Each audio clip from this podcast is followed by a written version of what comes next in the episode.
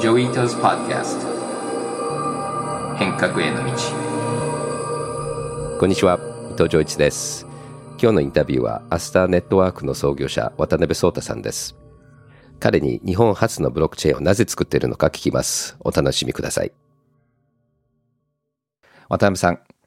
どうもよろしくお願いします。ジョイさんよろしくお願いします。創太さんのアスターネットワークの説明とちょっと自己紹介してもらっていいですか？えー、渡辺創太と申します。今、アスターネットワークという日本発のパブリックブロックチェーンを作っております。で、アスターネットワークっていうのは異なるブロックチェーンを接続するようなスマートコントラクトのハブ、レイヤー1ブロックチェーンですね。インターネットがこう昔繋がってなくて、今こう繋がってるのと同じように、ブロックチェーンも今繋がってないような状態だと思うんですね。あの、まあ、繋がってるけれども、ビットコインからイーサリアム持ってくるコストが高かったりとか、ブリッジのところがすごい trusted なモデルだったりするのですが、まあ、将来的にブロックチェーンいっぱいありますけれど、これが繋がってくると思うんですよね。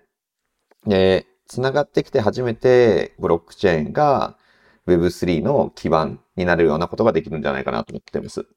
で、それに対してアスターネットワークは、こう、ポルカドットっていうエコシステムの中にいて、我々のブロックチェーンはすでにポルカドットに接続をしていて、えイーサリアムとか、バイナンスマーチェーンとか、今後ソランナとか、アバランチェとかも、こう、つなげていく中で、新しい DeFi だとか、NFT だとか、ユースケースを作っていきたいなというふうに思ってます。なるほど。僕も思い出すと、インターネットの前はネットワークがいっぱいあって、それをつないだからインターネットと呼んでたんだけども、じゃあブロックチェーンのインターネットみたいなものを今作ってるわけですね。そうですね。おっしゃる通りですね。それこそ、あの、ビットコインとかイーサリアムとかスターネットワーク自体を Web3 とは呼ばないと思うんですよね。やっぱプロトコルがあって、それが初めてこうユーザーに、まあ一般なユーザーですよね。が触れるようになって初めて Web っていうようになると思うので、そこのインターフェースだとか、このユーザビリティのところを作っていきたいなというふうに思ってます。なるほど。で、今できないことをアスターネットワークで、例えばどんなようなもの、なんか具体的な事例みたいなのありますか？そうですね。例えば、それこそ最近開通したばかりなんですけども、ポルカドットっていうブロックチェーンに我々のアスターネットワークというものが繋がってるので、ポルカドットに繋がっている、まあこれってまあ10個くらいも繋がってるんですけど、そこに繋がってるチェーンからトラストレスにトークンを自分たちのところに持ってきて、持ってきたトークン同士を例えばスワップさせたりだとか、持ってきたトークンを担保にして新しいトークンを借りたりとか、今までこの基本的にブリッジっていう機能が trusted だったんですけれども、えー、ポルカドットに接続することによって trustless なブリッジ、かつ異なるブロックチェーンの複数の通貨がアスターの上で使えるようになるので、DeFi とかユーザーエクスペリエンスみたいな部分がよりこうマルチチェーン時代に最適化されたようなものをやっていくんじゃないかなっていうふうに思います。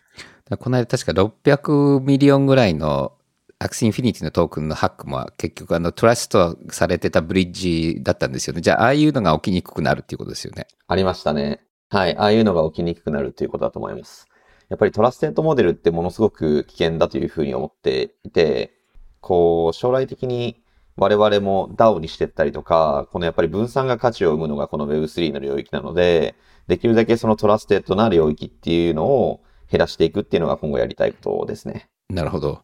立ち上げた頃には社会をと世界を変えるようなインパクトをしたいみたいなことを言ってたんですけどもまずそれはどういう意味だったかっていうのと、はい、そのインパクトに対して今どのぐらいのプログレスができているかっていうのをちょっと話してもらっていいですか？そうですね。あの、インドとかロシアとか中国とかですね、の現地のローカルの NPO で働いてたんですけど、あの、やっぱりいろんなものを見るんですよね。普通に当たり前のようになんか裸足で、上裸でパンツしか履いてない。なんかちっちゃい子がお金ちょうだいってもう囲んでくるように来て、ですごいショックをやっぱり受けて、で、こういう領域に、まあ、自分の人生費やして、まあ、社会問題みたいなところを解決しに行きたいなっていうふうに思いました。どうしてもその問題が発生している部分って、この資本主義のマーケットでカバーできてない、しま、市場の失敗って言われるような部分にやっぱ問題って散見されてるなっていうふうに思っていて、でも、ここの市場の失敗の部分で起きている問題をそのままダイレクトに僕が解きに行ってもなかなかスケールしないなと思ったんですよね。でそれだったら、この資本主義の中で、今のあるシステムの中で、トップを取ると。で、その後に影響力だとか、そのできること駆使して、この市場の失敗の部分を解決しに行った方がいいなっていうふうに思いました。例えば今、世の中でインパクトある人を上から順番に並べろっていうふうに、あの、そこら辺の街歩いてる人に聞いたら、多分、ジョー・バイデンとか、イーロン・マスクとか、ジャック・ドーシーとかビル・ゲイツとかスティーブ・ジョブズとか出てくると思うんですよね。で、その時に共通項があると思っていて、多分政治家か IT 起業家だなって思ったんですね。今の人たちは多分インターネットの方々だと思うんですけど、僕は今27になったばっかなので、今からこうインターネットみたいなことやっても、例えばジョイさんみたいな方に僕勝てる気がしないんですよ。で、このブロックチェーンとか Web3 みたいな波が、まあ、いわゆる社会人に出てから、一番最初のこうビッグウェーブだと。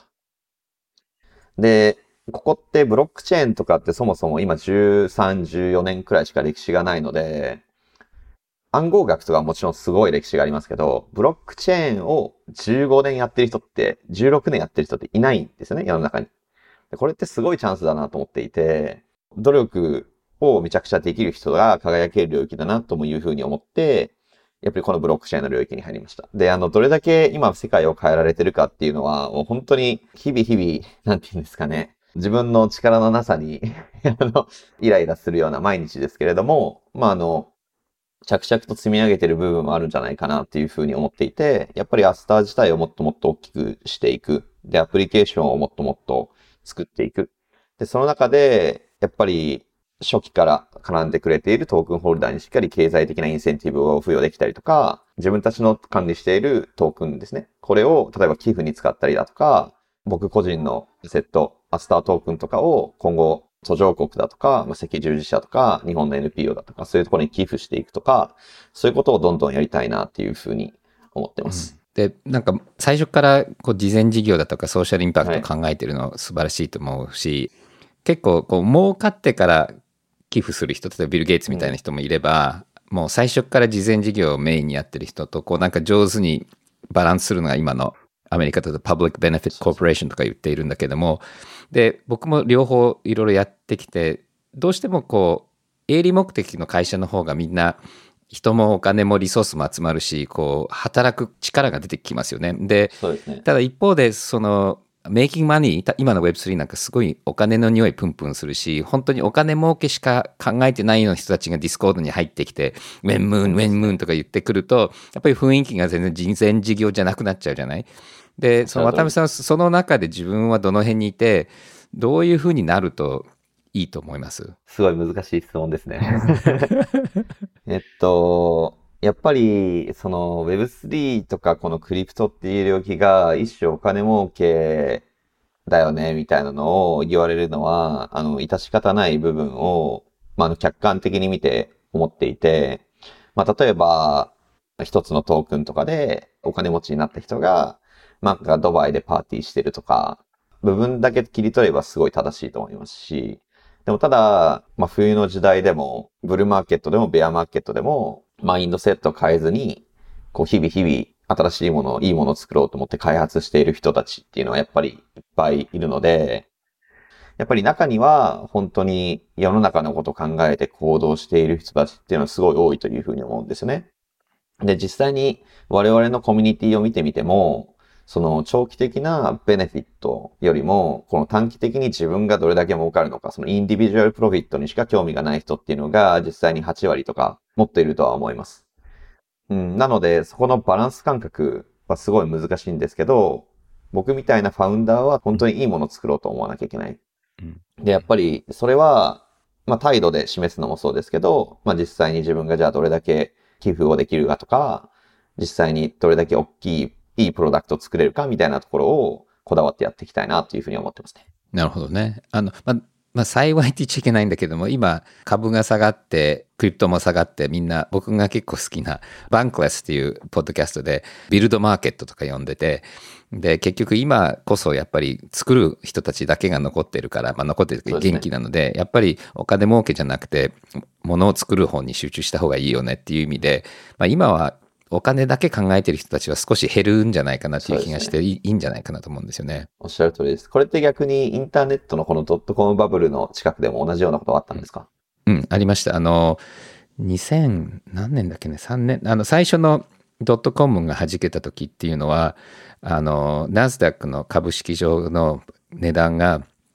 インターネットがなかった時まで戻っちゃうんですよね。だからなかったことにしようみたいな感じで、あれはただの流行りだったなみたいな感じで、そうするとシリコンバレーに行くと、もういないんだよね。あの、昔のその、ただお金だけの投資家。そうすると、まだでも Google の連中は立ち上がったばっかりで、上場もしてなくて、なんかその辺に遊んでるし、Twitter のエヴァンとかもみんなパーティーとかやるとみんな来てくれるし、で、マーク・アンドリーソンとか、今もうみんなドンになっちゃってる人たちは、ただ単に物を作ろうみたいな感じで、でブログっていうのももともとは結構その仕事がなくなっちゃったエンジニアたちがいっぱいいて、で、自分たちでブログ書いて、自分たちでブログソフトも作って、そして全部のブログソフトが、あの、互換性あるプロトコル作ったりしてて、結構もうお金儲かんないから遊びのようにいろんな標準化とかプロトコル作ってて、それが結構人間関係もそうだし、結構根っこのいろんなアーキテクチャもその時代にできちゃうので、すごくあの最初のバブルはそれが重要で、で、まあ2008年はそんなにあのいい思い出はなかったけど、最初のバブルの弾けた後は、なんかすっきりしていい感じだったね。いや、僕もスッキリした感じです、今。あの、アンドリーセンとかセコイアのレポートとかをやっぱすごい最近よく読んでるんですけど、今回のクリプトのこの、まあ一種クラッシュみたいなのが、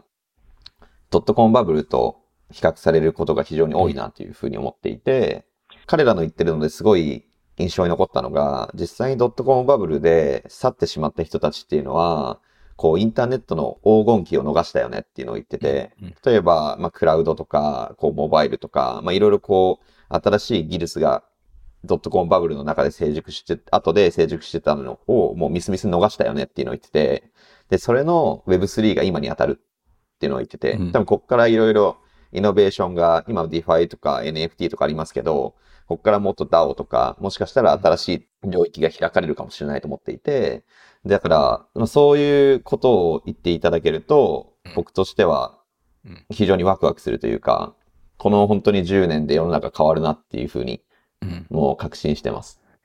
でも面白いのは、あの、マークとか、まあアンドリーソンとか、何人か今 Web3 に入ってきてるその時代の仲間はいるんだけども、同じぐらいの数の仲間は、もうインチキだとか言って、絶対行かない。で、多分半分ぐらいの僕が知ってる VC なんかは、どっちにもいなくて、で、本気に Web3 やってる僕の年齢の人って案外少ないんだよね。でも確かに2017年ぐらいって結構インチキ多かったから、あの、それはわかるし、あとはアーキテクチャがちょっと今までの考え方と随分違うので、本当に技術者でもあの Web3 はインチキだっていう人結構いて、多分渡辺さんがちょうどこうなんか動けるようになった時にはちょうどいいタイミングでブロックチェーンが出てたので、すごく良かったと思うんだけども、もう今から50、60の人が走っても、まあ、役に立つぐらいはなれるけど、一番フロントランランナーにはもうなれないよね。だからそういう意味で言うと本当にあの渡辺さんはちょうどいいタイミングにその波の前にサーフィンができて、まあ日本にとってもチャンスだと思うんですけども、この間なんか会社は、なんだ、ゴールは株式公開とか売却ではなくて、これは会社は生産するとかなんか言ったんだっけ、そそその意味はちょっとこの文脈の中でどういう意味ですか、はい。いわゆるスタートアップの、まあ、僕の周りの起業家とか、まあ、僕より上の方々とかって、基本的にそのスタートアップやってたら、M&A か IPO を目指すと思うんですね。ただ、こう、我々の場合は最終的なゴールっていうものを、こう、会社生産、まあ、会社をリクイデートするってことですね。っていうところをやろうとしていますと。えーなぜかというと、やっぱり自分たちはアースターネットワークっていうレイヤー1のパブリックブロックチェーンを作っていて、レイヤー1のパブリックブロックチェーンって、こう、いつでも24時間355日、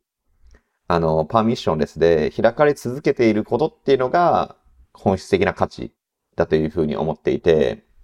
これをこう開発の主体のステーキテクノロジーズっていう僕の会社がいてしまうと、僕らの会社がコントロールできてしまうんですね。やろうと思えば。なので、自分たちでま作ってるんですけど、自分たちっていう単一障害点を外して、ネットワークをより分散化させた形にするっていうのが我々のゴールですね。で、もうちょっと詳しく言うと、ビットコインとかイーサリアムの裏側に株式会社ってないと思うんですね。でも、まあ数十とか、もっとですね、数、数万とかの株式会社が、とか、まあ個人とか会社が、こうネットワークに参加をして、インセンティブに沿って支え合ってると。で、我々もそれを実現したいので、自分たちの会社を生産するっていうのがやりたいことなんですけど、これってすごい面白くて、例えば、Facebook っていうサービスはメタ社がいなかったら動かないと思うんですよね。で、AWS も Amazon っていう会社がなかったら、多分明日全部落ちるんですよね。もう大損害になると思うんですけど。でもブロックチェーンとかって、ビットコインって別に会社なくても動くじゃないですか。で、イーサリアムも別に会社なくても動くし、アスターネットワークも会社がなくても動かすべきなんですよね。そういう理想論に立ち返った時に、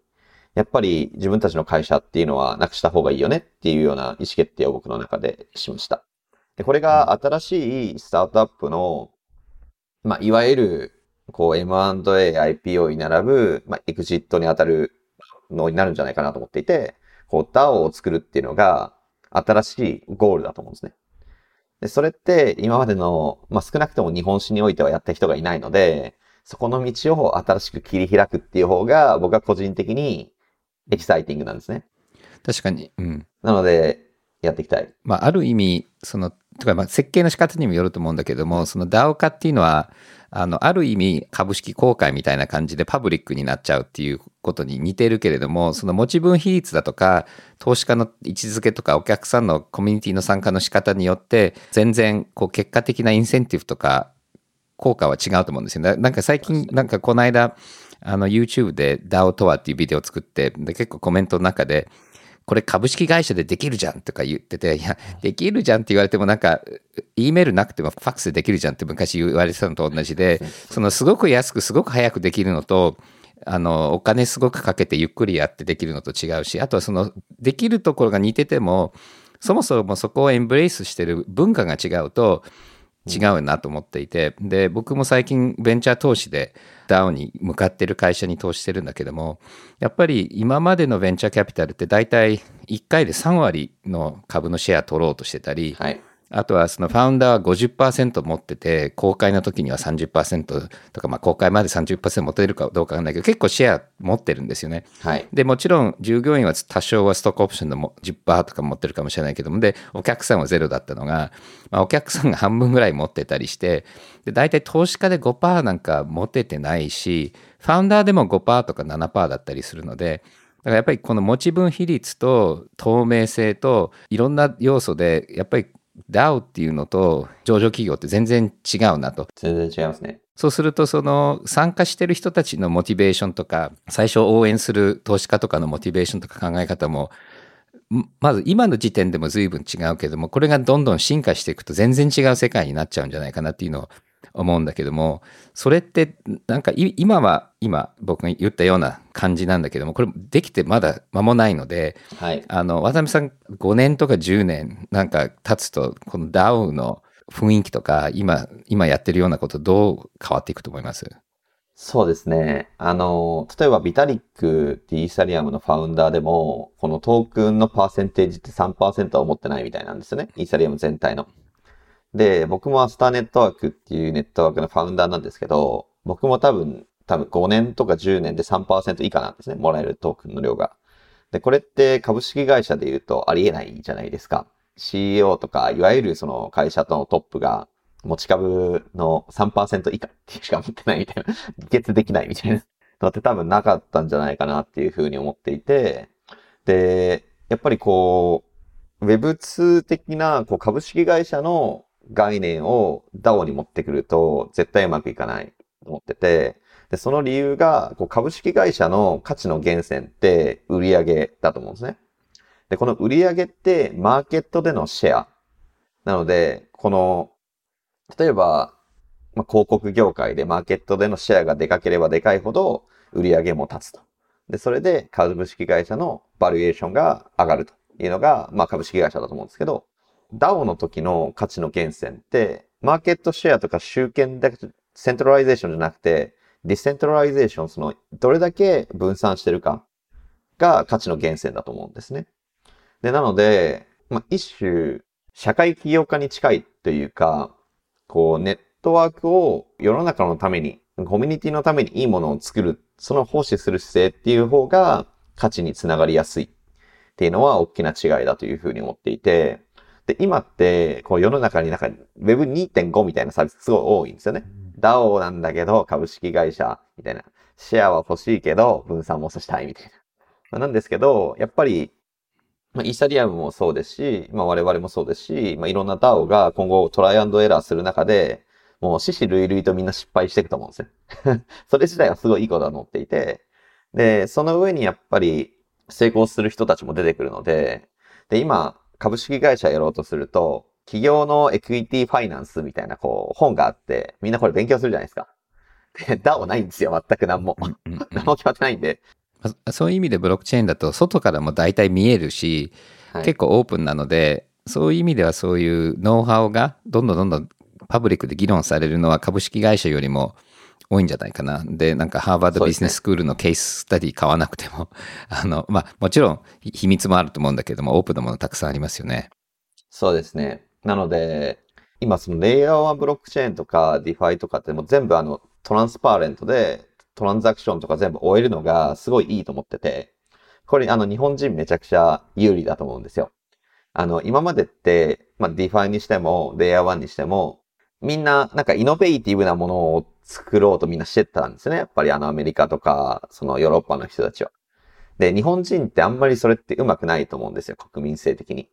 でも、こう、イノベーティブなユースケースがいっぱい今出てきているので、でそれって幸いなことに全部オンチェーンで見えるんですよね。うんうん、でこれとかが例えば Google とか、例えば Apple とか使ってたら、Google のサーバーに僕入れないじゃないですか。Apple のサーバーにも入れない。だから見れないんですよね、基本的に。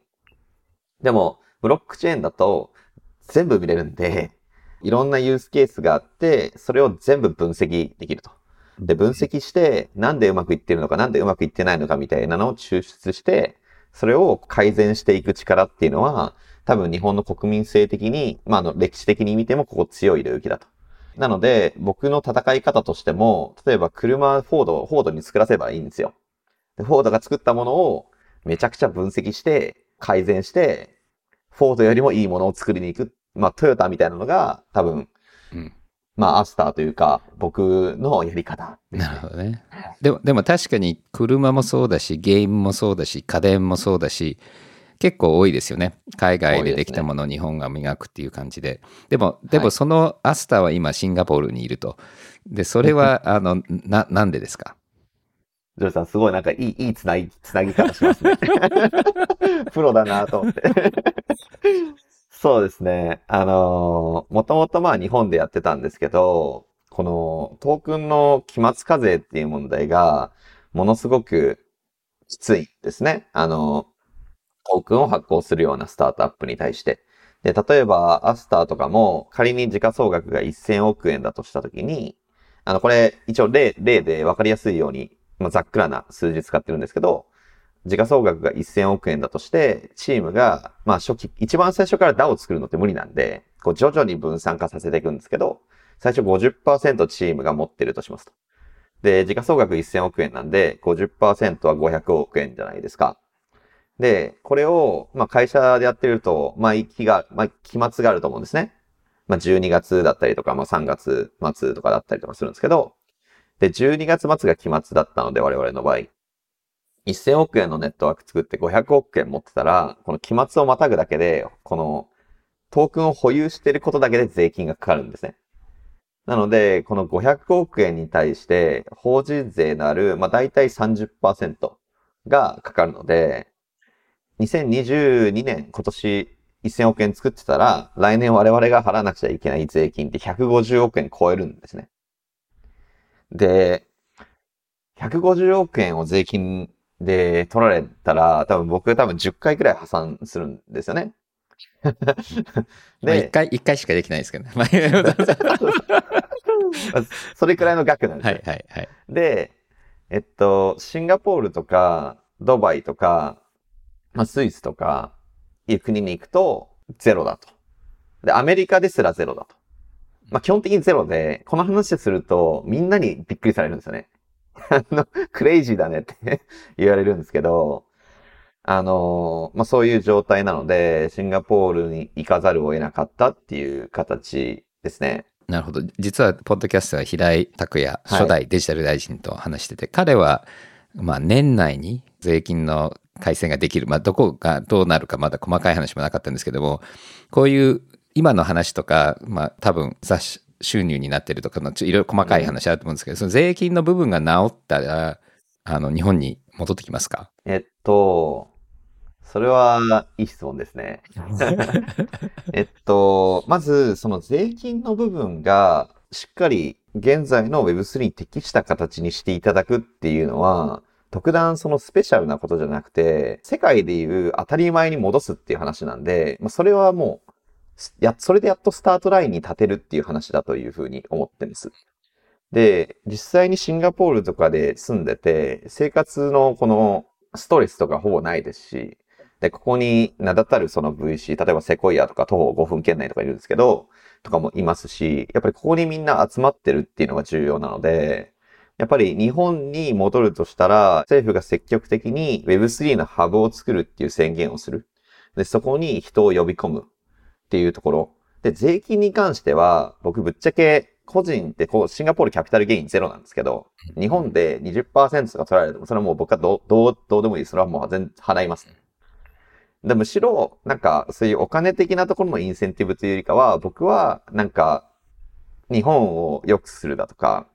なんかそういうミッションがあった方が燃える人間なので、こう、日本政府からは直接は難しいかもしれないですけど、なんか僕にミッションを与えてくれるなら喜んで戻ると思います。なるほど。でも、なんかもう岸田さん何度もブロックチェーン、クリプト、Web3 って言ってるし、そうですね。あの、平井さんも含めてみんな、おーい、渡辺さんって声かけてるけど、もうそれでさっきの条件満たしてんじゃないですか？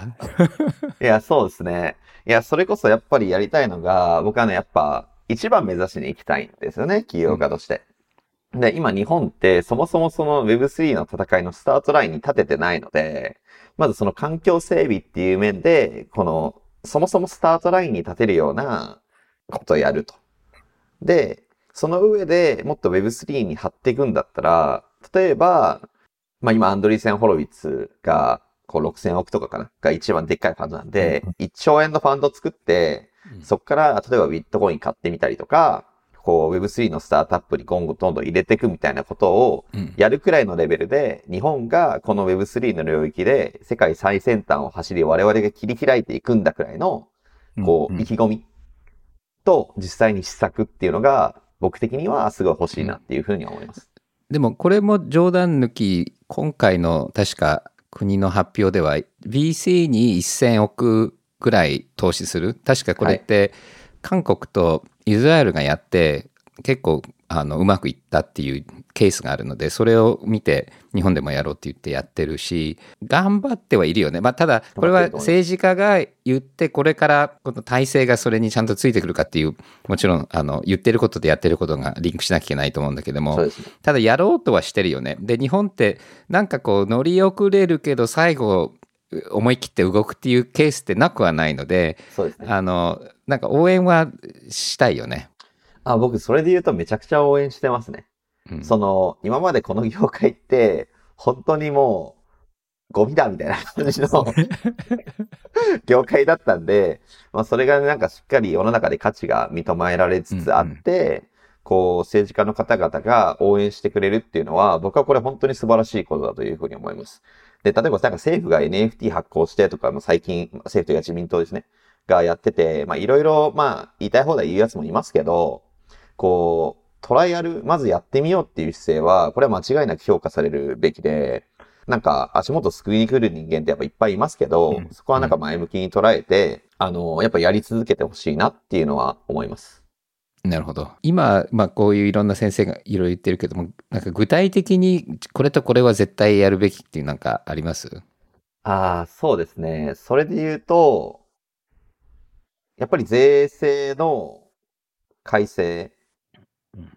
は、これは法人と個人ですね。はやっぱり、これは必要不可欠。とか、あの、これも別にな、ゼロにしてくれって言ってるわけじゃないんですよね。その、諸外国と比べて日本でも戦えるようにしてくれって言ってるんで、ままあ、だから金融と同じにしてほしいよね。そうですね。そうですね。アメリカとかと、まあ、同水準レベルでやってほしいですね。うん。やっぱすごい、まあみんな指摘してないポイントで言いたいのは、やっぱその暗号資産の上場のプロセスがものすごく複雑すぎ、かつ時間かかりすぎですね。で、やっぱり日本で買える通貨って、それこそなんかもう、例えばなんか旬旬がちょっと過ぎちゃったやつとか、なんかその、日本にいたら Web3 の最先端に触れられないんですよね。それは通貨的に。でも、だから、あと種類分けて、厳しくやんなきゃいけないタイプと証券みたいに扱うんだって本当はなんか飲み会なんかやるたんびに DAO を作ってトークン発行すればいいのになんかもう携帯でその瞬間で作れるのが多分本当は面白い新しい使い方いっぱいあるけどそれがなんか公公開みたいにやんなきゃいけないっていうのはそもそものなんか利便性が随分減っちゃうよね。はい。見直さなくちゃいけないとこだと思いますね。まあ、あと、なんかマインドセット的な部分だと、こう、今って、えっと、ホワイトリスト方式なんですよね。なので、何をやったらいいかしか決まってない。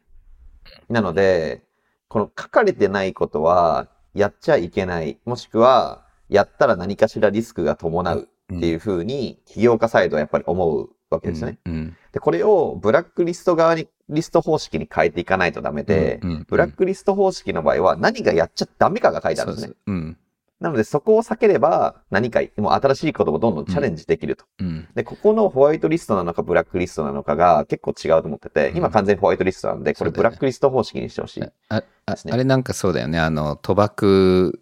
の法律がゲームに適用されるかどうかって何も言わないから危険でしょうがないから誰もできないっていう、はい。やっぱ、日々日々新しいイノベーションが起こってる中で、こう、やっていいことしか書いてないと、もうビジネスできないですよね。うん、それはそうだね。僕も怖いですし、それは。別になんかあの、こんだけ名前出してやってるんで、誰も最初から、やっちゃダメなことやろうと思ってないんですよね。うんうんうんうんうん でも、今やっちゃいけないことが書いてないので、うん。こう、何か判断が迷ったら、基本的に何もしづらい、動きづらいっていうのが今の現状で、ただシンガポールとかいいのが、我々の前にも400社とか500社 Web3 やってる企業がいるんですよね。で、トークン発行して、上場して、みたいな。でそういう人たちのやったこのトラックレコードで、えやっていいこととやっちゃダメなことがしっかり決まってるので、結構やりやすいですね。うんなるほどね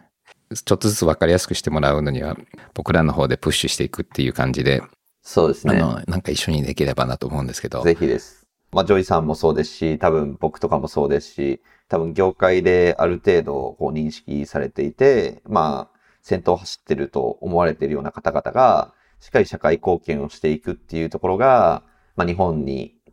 でもまあ、ムーブメントを作る上でもすごい重要だと思いますね。うんなので、やっていきたいなと思います。はい。だから早くあの日本を戻ってこれるような状況にして もらって渡辺さんと一緒にもっと近近いまあでもシンガポールそんな遠くないけどね。でももね。もっともっと近くであのできるといいなと思いますので今日は本当にありがとうございました。ジさんありがとうございました。あり。がとうございます。次はニュースのセクションです。アメリカの最高裁判所が先月、女性の人工妊娠中絶権を認めた、ロー対ウェイド判決を覆したことを受け、アメリカ国内で分断が広がっています。バイデン大統領は、中絶の権利を保障する連邦法を制定すべきと訴えたほか、トランプ前大統領は、私が約束通り全てを実現したからこそ成し得たのだと、自身の功績を称えています。はい。この Roe vs. Wade というのはもう何十年、50年ぐらいずっとちょっとずつ女性の権利がアメリカで進んできた一つの大きなランドマークなんですけども、これが逆に戻っていくっていうのはすごくアメリカ人にとって、まあ世界にとってすごいムーブメントの逆戻りっていう感じで、で、実はトランプが最高裁に3人も採用したっていうのは彼も戦略的にやっていてで確か2000 2018年とか16年頃からもずっとトランプはこのロー vs ウェイドをひっくり返すってこう言いながらずっとやってきたので、トランプから取ったらすごいビクトリーだと思うんですよね。で、今ちょうどアメリカも選挙が始まっていて、そして皆さんもあの覚えてると思うんですけど、バイデンの選挙の後にトランプはこれはあの違法だったって言って、そして彼の支持者たちが1月6日選挙の後にあのアメリカの国会に乗り込むんですよね。で、これは犯罪なんじゃないかなっていうので、かなり国会でも議論されていて、で、ほとんどのトランプの支持者は、実はトランプは本当は勝った。で、その国会に乗り込んだことを悪く思ってなくて、そして今回の選挙でもアメリカの共和党の過半数の人たちは、バイデンは法的に勝たなかったって言ってるんですよね。この選挙中でも。そして57%の共和党の人は、この1月1日の国会に乗り込んだのも、まあ、トランプは責任はなかったとか、あの、で、まあ、国会でかなり責任があるっていう、こう、エビデンスがたくさん出てるにもかかわらず、そういうふうに言っているので、だからアメリカ人が今心配してるのは、まあ、アメリカの共和党をはじめ、アメリカの人権がどんどん逆に戻っていて、そして共和党の力がすごく上がってきていて、この共和党の議員の63%は実はトランプが勝ったって今でも言っているんですよね。そうすると次の選挙、国会はまずトランプ支持者が勝つ可能性は結構高くて、そして国会取ってほとんどの議員がトランプは実際勝ってた、投票は嘘だったっていうふうに思っていて、そうすると大統領選挙があった時には、勝っても勝たなくてももうトランプになっちゃうんじゃないかなっていう悲劇がまだ可能性が高かったり、で、この1月6日の事件によってトランプは犯罪者で、犯罪者は大統領になれないっていう方向にみんな持っていこうとしてたのにもかかわらず、あんまりメディアで、コンサバティブのメディアで出てこなかったので、あのあんまり話題になってないんですよね。だから本来この1月6日の事件の裁判で、共和党は圧倒的にプッシュされるかと思ったらうまくいってないので、あの、アボーションに関してはアメリカの国民の過半数っていうのはサポートしてるんですよね。今回の判決も間違ってるっていうふうにほとんどのアメリカ人は言っているので、だからこの共和党とトランプ支持者の動きっていうのは過半数のアメリカ人は支持してないのにもかかわらず、国会のシステムとあと投票の選挙権のあり方によってアメリカはすごく、この共和党はすごいあの力を持っているので、だからこれから本当に選挙もぐちゃぐちゃになりつつ、アメリカ人にとったらすごいびっくりな人権の逆戻りで、これから本当に大変になりそうだと思います。ブリッジングサービスのホライゾンブリッジから1億ドル相当の仮想通貨が流出した事件で、北朝鮮のハッカー集団が関与した可能性が高いことが明らかになりました。北朝鮮はハッキングなどを通じて仮想通貨を盗み出し、核兵器やミサイルなどの資金に充てているとされています。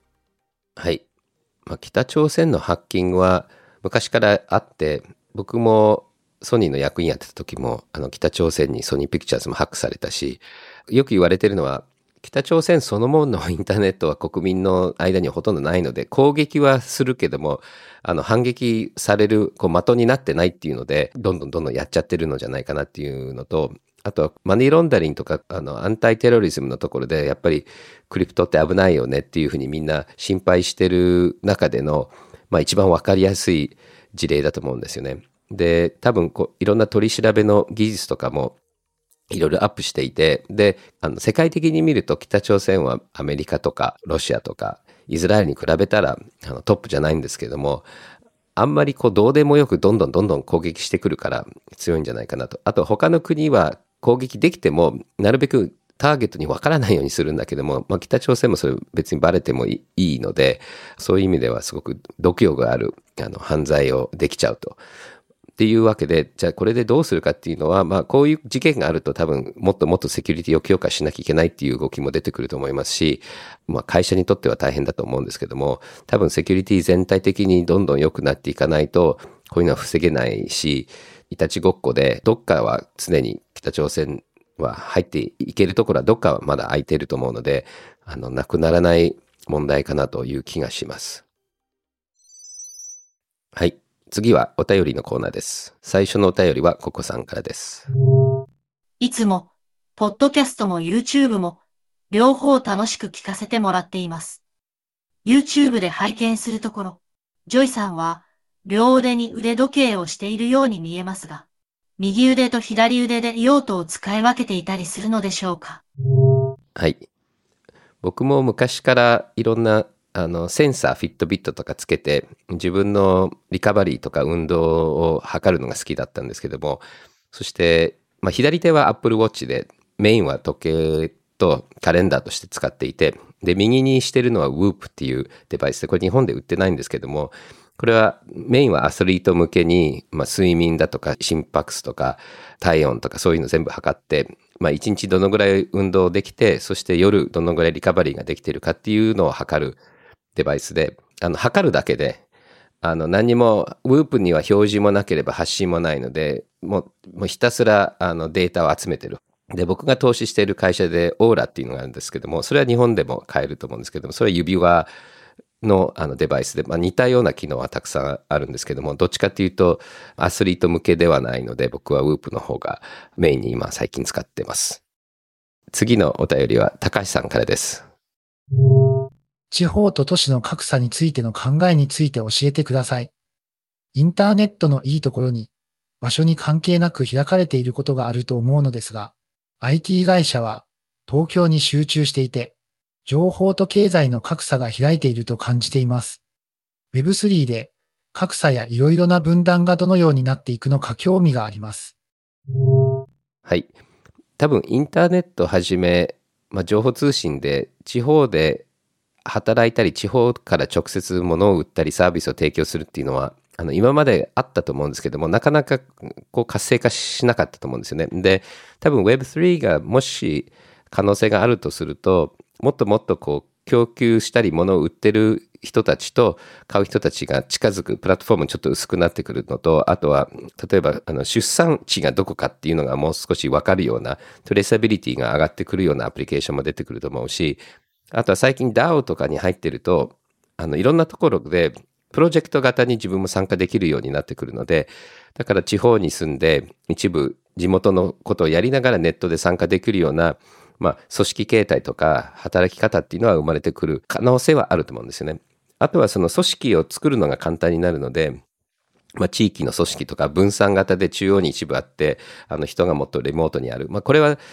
Web3 っていうのもあるけれども、コロナが動いてる間に結構分散型の組織がもっと増えてきたので、まあ、そういうのもあの地域活性に行くんじゃないかなと思うんですけども、ただ最終的にはやっぱりローカルガバメントが DAO みたいな、まあ、運営の仕方をして、今まで市町村とかができなかったような新しい